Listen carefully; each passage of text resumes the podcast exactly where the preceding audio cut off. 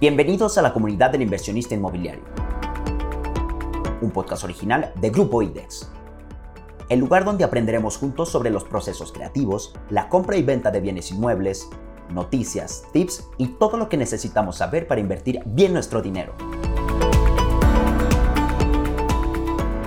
Hola, hola, ¿cómo están inversionistas inmobiliarios? Bienvenidos, bienvenidos a esta temporada 2 2 de este podcast del inversionista inmobiliario. Muchísimas gracias por estar con nosotros. Ya llegamos a la segunda temporada y eh, sigo acompañado de mi gran amigo Alejandro Michel Leaño. Don Alejandro, ¿cómo Amigo, estás? ¿y tú? Bien, aquí disfrutando de la vista de Brasilia. ¿Qué tal? Padrísima. Qué bonito. La verdad es que ves todo, lo- yo creo que alcanza a ver un, un porcentaje muy grande de la ciudad, ¿no? Porque alcanza a ver la línea del tren ligero, la 3, este, el estadio de los charros, de este lado se ve todo el country, eh, se ve todo como la zona financiera, se alcanza a ver toda la zona de Andares. No, creo que hasta la barranca se veía. Hasta la barranca, Cuando sí. el clima lo permite, Lo pero sí, tienes una vista, Increíble. yo creo que del 50, 60% de la ciudad. Pues nos quedan todavía algunos depas, ¿no? Si Claro, quieren, para que pregunten. se animen. Quedan ya los últimos departamentos.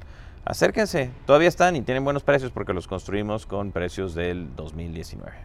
¿Sale? Bueno, pues bienvenidos. Hoy vamos a estar hablando de algo que desafortunadamente está eh, de boga y están hablando mucho de ello, pero no es algo que debería estar de moda, es algo que deberíamos estar siempre conscientes cuando estás haciendo inversiones inmobiliarias. Y tiene que ver con el fraude inmobiliario, ¿no? Este famoso tema que ahora está terrible, ¿no? Híjole, da mucha tristeza y pesar por saber que hay muchas personas que están viviendo así como hay buenas historias y hay rendimiento y hay plusvalía y hay patrimonio que se está creando, pues también al mismo tiempo, desafortunadamente hay gente pues que aprovecha la situación para querer hacer pues ahí pues, una jugada Sucia, ¿no? sucia Gacha. y, y, pues quitarle su recurso, su patrimonio a la gente. El Porque- patrimonio que tanto trabajo cuesta generar en, en un país como el nuestro, ¿no? Pero bueno, vamos entrando en materia y vamos primero leyendo eh, la teoría, ¿no? De qué es el fraude inmobiliario. El fraude inmobiliario es el incumplimiento de un acuerdo trazado dentro de una transacción inmobiliaria. Generalmente el fraude es cometido por el vendedor y la víctima es el comprador. Es una de las principales causas de quejas ante la Profeco, cosa interesante. Está cañón. Es muy grueso eso. Y equivale alrededor de 600 millones de pesos al año. Una cantidad nada, nada pequeña. Ahora, hay distintas modalidades de fraude inmobiliario, las cuales vamos a platicar. Aquí quiero hacer una pausa y explicarles que ya tenemos otros videos que hablan sobre fraude inmobiliario. Lo pueden revisar. Tenemos el episodio 10 que habla so- sobre ciberfraudes. O sea, cuando estábamos en pandemia, había mucho el tema de lo cibernético. Ahí hablamos de eso por si lo quieren ver. Y tenemos otros dos nuevos videos que acaban de salir sobre fraudes inmobiliarios que están en nuestros reels y los pueden checar. Bueno, ¿cuáles son las modalidades de fraude inmobiliario más comunes? La primera es suplantación de identidad. ¿Qué significa? Los vendedores se hacen pasar por propietarios o inmobiliarias autorizadas para la venta del inmueble. ¿Te ha tocado escuchar de eso? Sí, por supuesto. Inclusive, digo, no inmobiliario, pero sí me tocó el otro día meterme en mi buró de crédito y de repente tenía un autorizado, no me acuerdo si en Walmart o en, ¿En o serio? en Costco, alguien con identidad falsa vaya y sacan créditos. Entonces es una práctica tristemente muy común Wow. aquí en México y pues también se da muchísimo en el tema inmobiliario, ¿no? Con, con tus datos pueden generar ciertos compromisos eh, o inclusive vender propiedades Claro. con identificaciones falsas. Wow. Qué problema es ese. Sí, ¿no? no. Espero no te haya encargado nada. No, eh, unas claro. cuatro pantallas que compraron.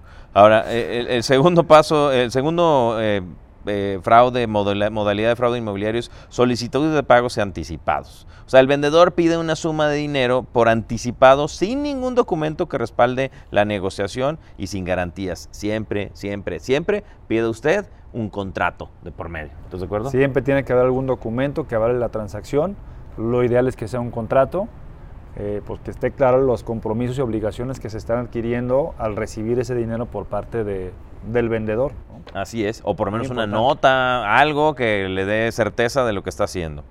La tercera modalidad que vamos a hablar es venta de propiedades fantasma, vender humo. Es comúnmente explicado en, los, en compradores extranjeros a los que se les dificulta comprarle, perdón, comprobar la existencia de la propiedad. Yo creo que se presta también mucho, en- sobre todo en modalidad de preventa. O sea, Sí. cuando tú llegas, pues, te enseñan un brochure, te dicen dónde va a estar ubicado el proyecto, pero si no hay mucha experiencia en la compra de, de inmuebles en preventa, lo estás haciendo probablemente con una empresa pues, que no tenga Sí, el currículum o el background, pues se presta muchísimo, sobre todo cuando empiezan a hacer ciertas promesas, ¿no? Sí, de claro. precios este, muy atractivos atractivos. o rendimientos espectaculares, Sí. como que la promesa de, de- de generar un gran resultado muchas veces merma la capacidad de análisis que Sí, ¿verdad? Y dejamos muchas veces pasar cosas que ya en retrospectiva si te pasa dices, ¿cómo, le ¿Cómo entré no lo vi? a este negocio? ¿Por qué no vi las señales? Bueno, Claro. porque tus ganas de generar un gran rendimiento, de tomar una excelente decisión, muchas veces opacan como que ese lado Sí, shiny, shiny cognitivo de objects, análisis, ¿no? claro. Oye, y, el, el otro día en la conferencia que estábamos, que, que estaba muy interesante sobre el- temas inmobiliarios, nos platicaban que en Tulum está pasando mucho eso. ¿no? muchísimo, muchísimo. Venden con renders Claro. y, y se pelan. Y mucho cliente que no es del destino, Sí. entonces se Cree. presta, se presta muchísimo. Claro. Y además allá que creo que tienen temas de, de tenencia de la propiedad. Hay muchísimas broncas de ejidos y que si el terreno se vendió, se revendió. O sea, como que no hay certidumbre jurídica en muchos casos ahí en Tulum. Si van a invertir por allá, yo los invito a que sí realmente analicen ustedes o si no, contrate a alguien que sí Por pueda favor. darles una opinión bien fundamentada si Sí. están entrando un proyecto que trae las condiciones o no. Muy importante. La siguiente modalidad es falta del contrato en compraventa, un poco lo que platicábamos. El vendedor fraudulento se rehúsa a elaborar y firmar el contrato de un documento, el cual es el documento legal que respalda la transacción de la compraventa del inmueble. Ah, no, es que todavía no está. Ah, es que falta Sí. algo, ¿no? Se- sí, siempre, siempre se, se avientan unos, unos... El que te Sí, quiere fraudear se va a aventar unas historias de Hollywood, ¿no? Yo digo, deberían ser Sí, escritores. te va a ¿no? inventar mil razones por las cuales no, pero o sea, tiene que ser una, un elemento fundamental en cualquier transacción. Tiene que haber un contrato bien hecho de por medio. Digo, no estás comprando chicles, o sea, estás comprando un inmueble que implica una inversión muy grande. Sí. Tienes que tener un respaldo y ahí empiezas a darte cuenta mucho de con quién estás haciendo negocios. O sea, es una práctica común. Cualquier desarrollador serio dentro de la industria te va a vender en preventa a través de un contrato. Un contrato bien hecho, muy claro. Si no te están dando ese tipo de garantías, pues ya es una señal de alerta muy clara, ¿no? De acuerdo. Documentos falsos. Los estafadores usan documentos falsos con los que buscan soportar la propiedad o posesión del inmueble de la venta. Digo, vamos a hablar un poquito más adelante de qué tienes que hacer, pero lo vamos adelantando.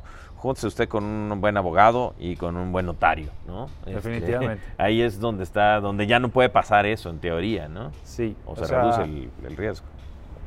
el negocio inmobiliario está construido sobre la parte jurídica, documentos técnicos, que solamente un especialista te va a poder decir si están bien hechos o no están bien hechos. Se puede falsificar un uso de suelo, se puede falsificar una licencia y pues te van a entregar a lo mejor un papel que dice que sí está, pero sí tienes que tener a alguien que te apoye con suficiente experiencia para que te pueda asesorar Claro. y decir si hay alguna señal de alerta en la documentación que, que se está presentando, ¿no?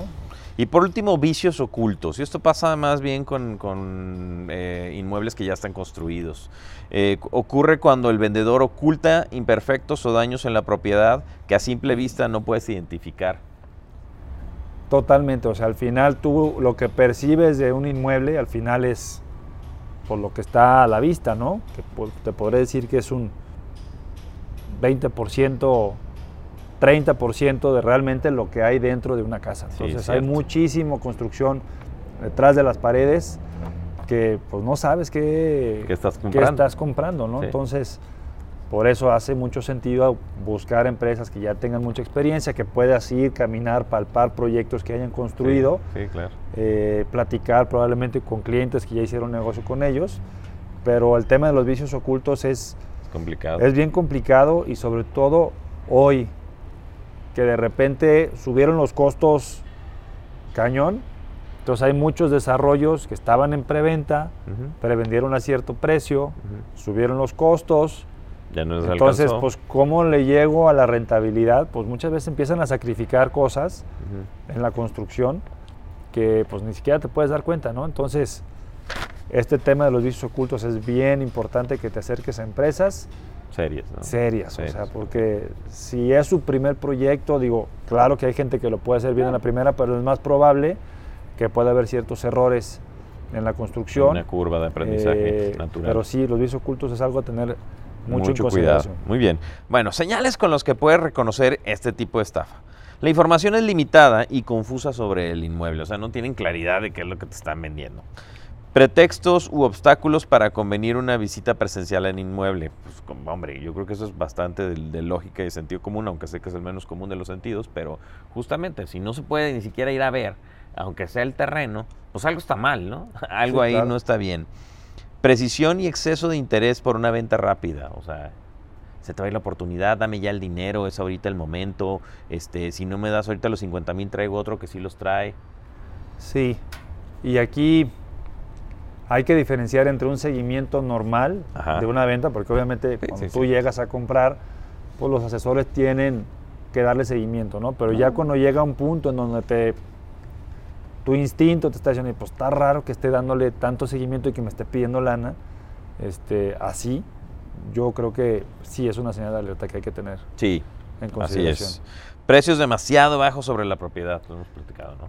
Bueno, este, yo creo que esa es la principal señal sí. de alerta, o sea, no hay free lunch. O sea, al Ah. final del día las cosas valen lo que valen y el mercado por algo, si tú analizas más o menos, hay una congruencia. Cuando tú crees que encontraste la pepita de oro, oye, pues me encontré un DEPA que está 40, 50% debajo del precio, o inclusive que parte de la razón por la cual se dio esta práctica, eh, un fraude muy grande ahorita aquí en, en Jalisco, de gente que metía su, su dinero con la promesa de un rendimiento altísimo. altísimo, ¿no? Que también puede darse, ¿no? Es una manera de entrar al negocio inmobiliario. A lo mejor no compro, pero le meto lana con alguien que hace negocios y me promete cierto rendimiento, pero sí está ligado totalmente al tema inmobiliario.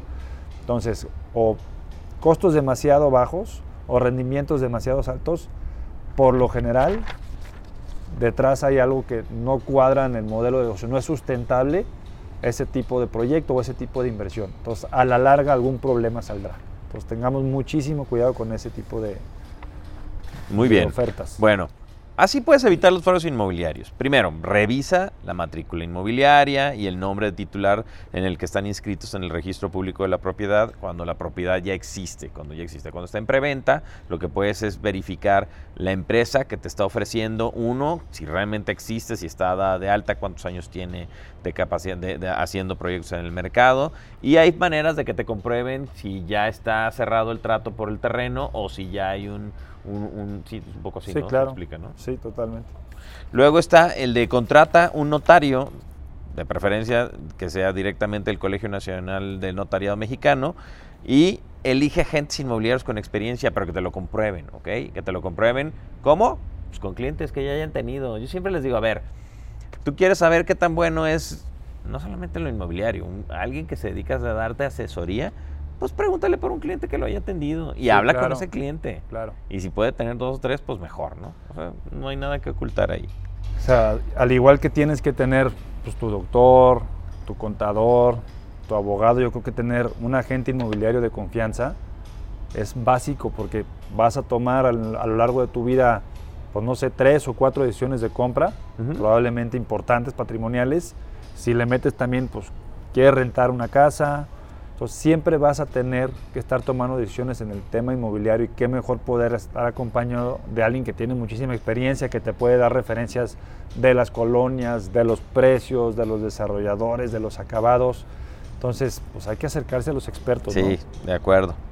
En caso de comprar un inmueble en preventa, investiga el desarrollo inmobiliario, a lo que les decimos, verifica las licencias, permisos de construcción, todo lo que tengas que ver. De verdad, esta es la parte, yo creo que esta es la fundamental, sobre todo en las preventas, ¿eh?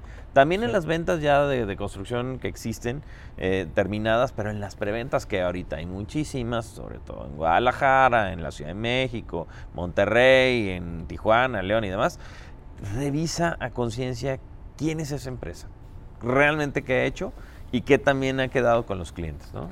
Totalmente de acuerdo. Hay que hacer la tarea, hay que analizar muy bien. Lo hemos platicado inclusive en el capítulo anterior.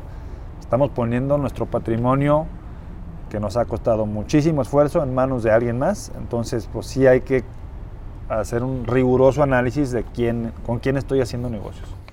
Y bueno, y por último, pues visita la propiedad para asegurarte que existe. Si es una preventa, acércate cuando ya está avanzando la construcción, cuando se puede la obra te lo permite, acercarte lo más que puedas a la unidad. Nunca dejes hasta el final esto sé insistente y la empresa seria te, podrá dar acceso en algún momento. Hay momentos donde corre riesgo por tu propia salud, pero hay momentos donde puede estar ahí y exige y revisa minuciosamente el contrato, sobre todo el contrato.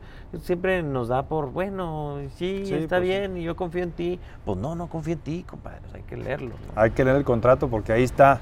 O sea, el momento del contrato es en el cual se establecen pues lo, lo, decía hace rato, compromisos y obligaciones de todas las partes. Entonces ahí es cuando tú tienes oportunidad de establecer ciertas condiciones, si estás de acuerdo, si no estás de acuerdo con lo que se plantea ahí, pero ya una vez firmado, pues ya, o sea...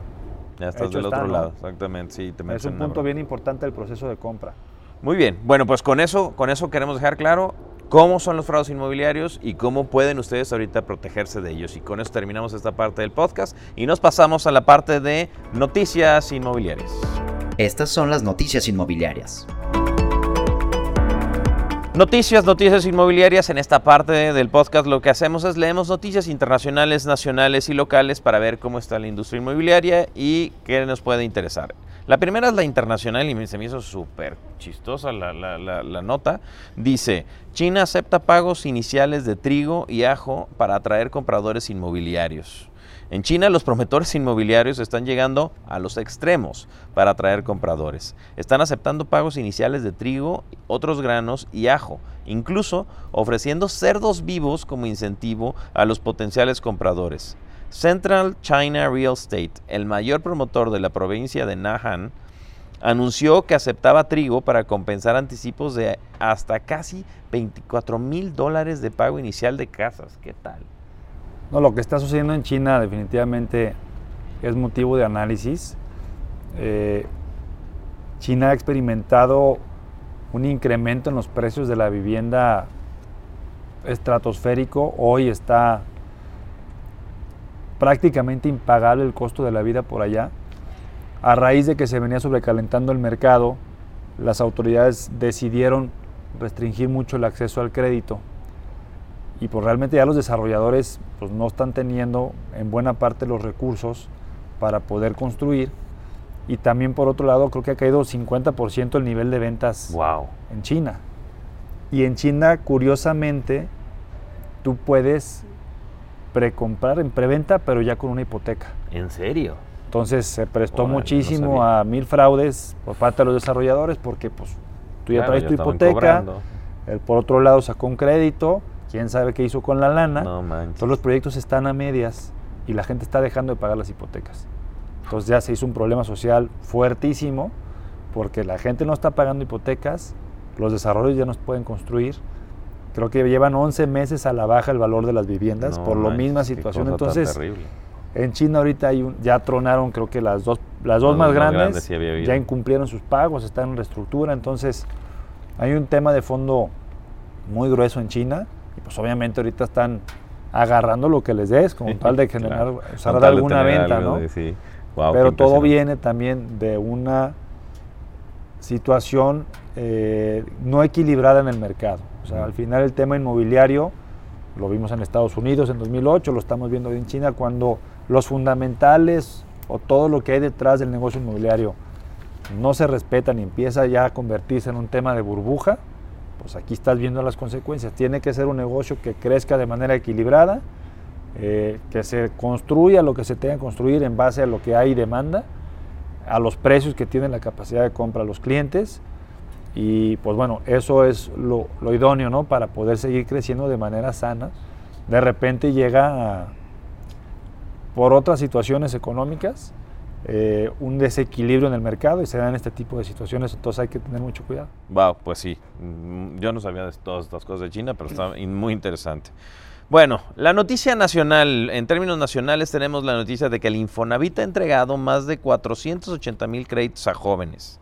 El Infonavit busca garantizar una vivienda adecuada para la población, por ello entrega, ha entregado perdón, créditos a jóvenes, además de facilitar eh, el sistema de puntaje. Durante el segundo encuentro nacional de las autoridades jóvenes, eh, organizado por el Instituto Mexicano de la Juventud, se informó que durante la actual administración federal, el instituto ha entregado más de 480 mil créditos a jóvenes de menos de 30 años para comprar viviendas o terrenos. Como un esfuerzo para garantizar una vivienda adecuada, el Infonavit flexibilizó su sistema de puntaje y sus opciones de crédito. Para que los jóvenes puedan obtener más fácil un crédito, será necesario únicamente que coticen tres bimestres seguidos y ya no un año como antes. ¿Cómo ves? Pues bueno, me hace, me hace sentido que se le esté dando el apoyo a los jóvenes. Creo que es una muestra, lo platicamos el otro día en el foro.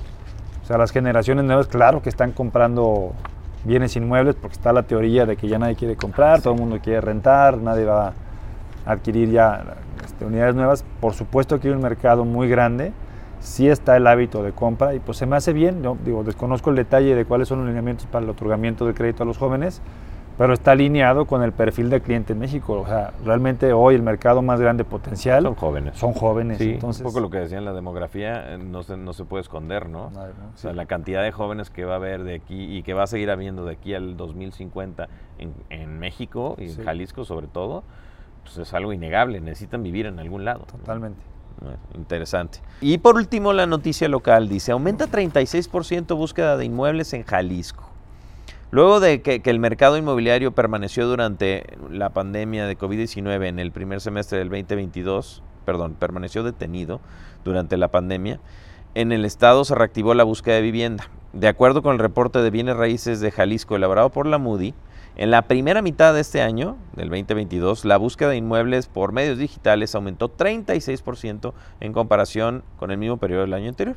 Según el reporte, Jalisco ocupa sexto lugar en la oferta inmobiliaria a nivel digital, después de la Ciudad de México, el Estado de México, que pues como lo mismo, Querétaro, Yucatán y Nuevo León. O sea, lo que platicábamos, ¿no? Sigue a la alza la búsqueda de inmuebles. Totalmente de acuerdo, o sea, más hay que ver, son es búsqueda de inmuebles, no es compra. No nos compra, sí. de entrada, por el perfil de usuario de las plataformas digitales, la expectativa es que haya un crecimiento orgánico en la cantidad de gente que está utilizando la plataforma un año contra otro. Entonces ya de entrada, pues más gente está acostumbrada a buscar en ese tipo de plataformas, que probablemente el año pasado no lo hacía por la edad de los clientes, pero sí definitivamente estamos viendo hoy que se reactiva el interés. ¿Dónde estábamos hace un año? Hace un año pues, no habíamos salido al 100% de COVID, todavía había mucho incertidumbre, que todavía la hay.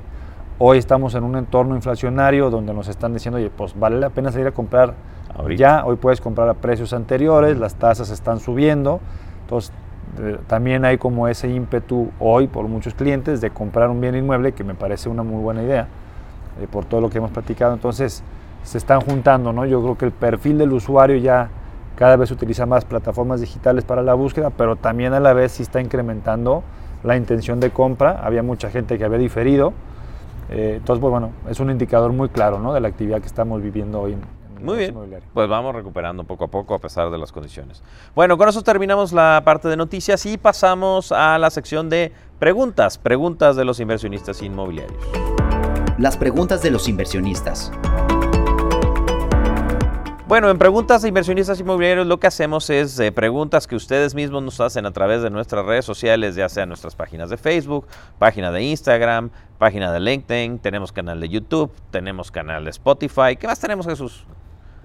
TikTok, me acordaba de TikTok. Y no y, TikTok. No, y sí, y aunque no lo creas, hay un montón de gente viendo TikTok.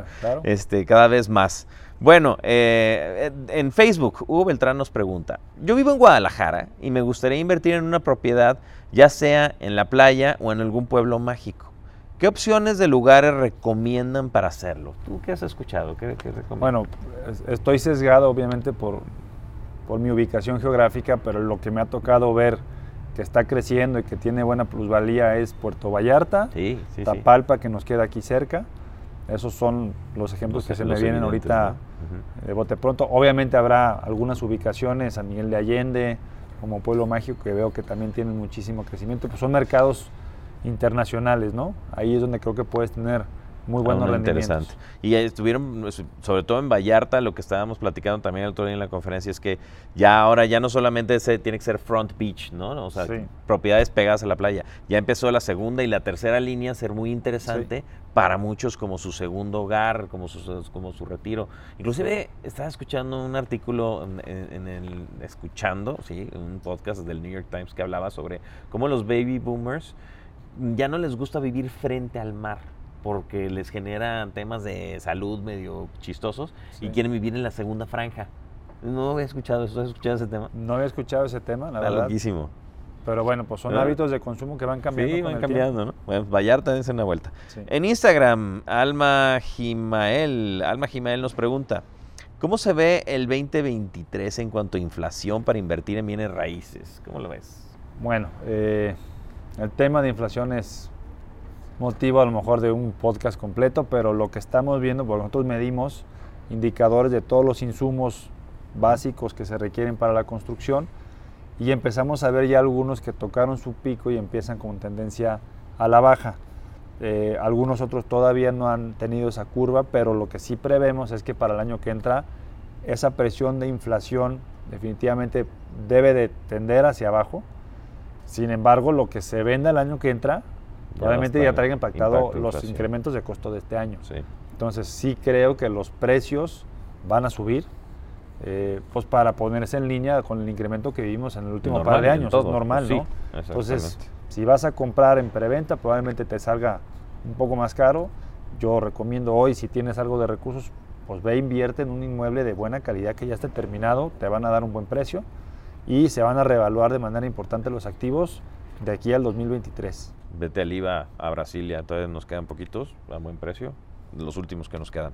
Bueno, en LinkedIn, Oscar del Castillo nos dice, Forbes califica como mejores lugares para vivir en México a Mérida, Chihuahua y Torreón por encima de Guadalajara. ¿A qué creen que se deba esto? Híjole, yo voy a decir mi, mi granito de arena y te digo, al tráfico. Puede ser. ¿Qué onda con el tráfico? Guadalajara se volvió loco, pero bueno, ¿tú por qué crees que Definitivamente, eso ¿no? sea? No, no, pues si tú cuantificas en calidad de vida lo que representa el tráfico, o sea, cuánto tiempo pierdes al día Uf, con tu familia y con mil actividades que puedes hacer, cuánto estrés te genera. sí, claro. Entonces, si eso fue un indicador importante en el estudio, pues sí vería cómo esas ciudades pudieran salir mejor clasificadas, ¿no? Además de monitorear, pues, calidad educativa, de empleo, Seguridad. este, ¿no? seguridad, Trans- vía todos esos elementos este, habría que tenerlos en cuenta, pero me llama la atención. Pues sí, o sea, Mérida como que lo entiendo. Chihuahua y Torreón, pues no, no sé, tengo que ir. Habrá que ir. no, no, a ver cómo se vive en Torreón. Pero, pero hace un frío y un calor de, Pues del sí, tostón. el Pero bueno, es más extremo, pero pues, tendrán. si así lo califica. Forbes, a lo mejor tendrán a alguien ahí viviendo muy cómodamente. Bueno, con eso terminamos el podcast del día de hoy. Bienvenidos a la segunda temporada. Gracias. Vamos a tener invitados. Vamos a hablar sobre eh, distintos invitados. Vamos a estar hablando sobre créditos hipote- hipotecarios, sobre temas de diseños de interiores, sobre muchas cosas que hemos estado escuchando que nos dicen que les interesa. Estén atentos a la segunda temporada y como siempre un placer tenerte y platicar contigo, amigo. Muchas gracias. Muchas gracias a todos. Gracias Saludos por a estar todos. con nosotros. Cuídense mucho. Nos vemos en la próxima.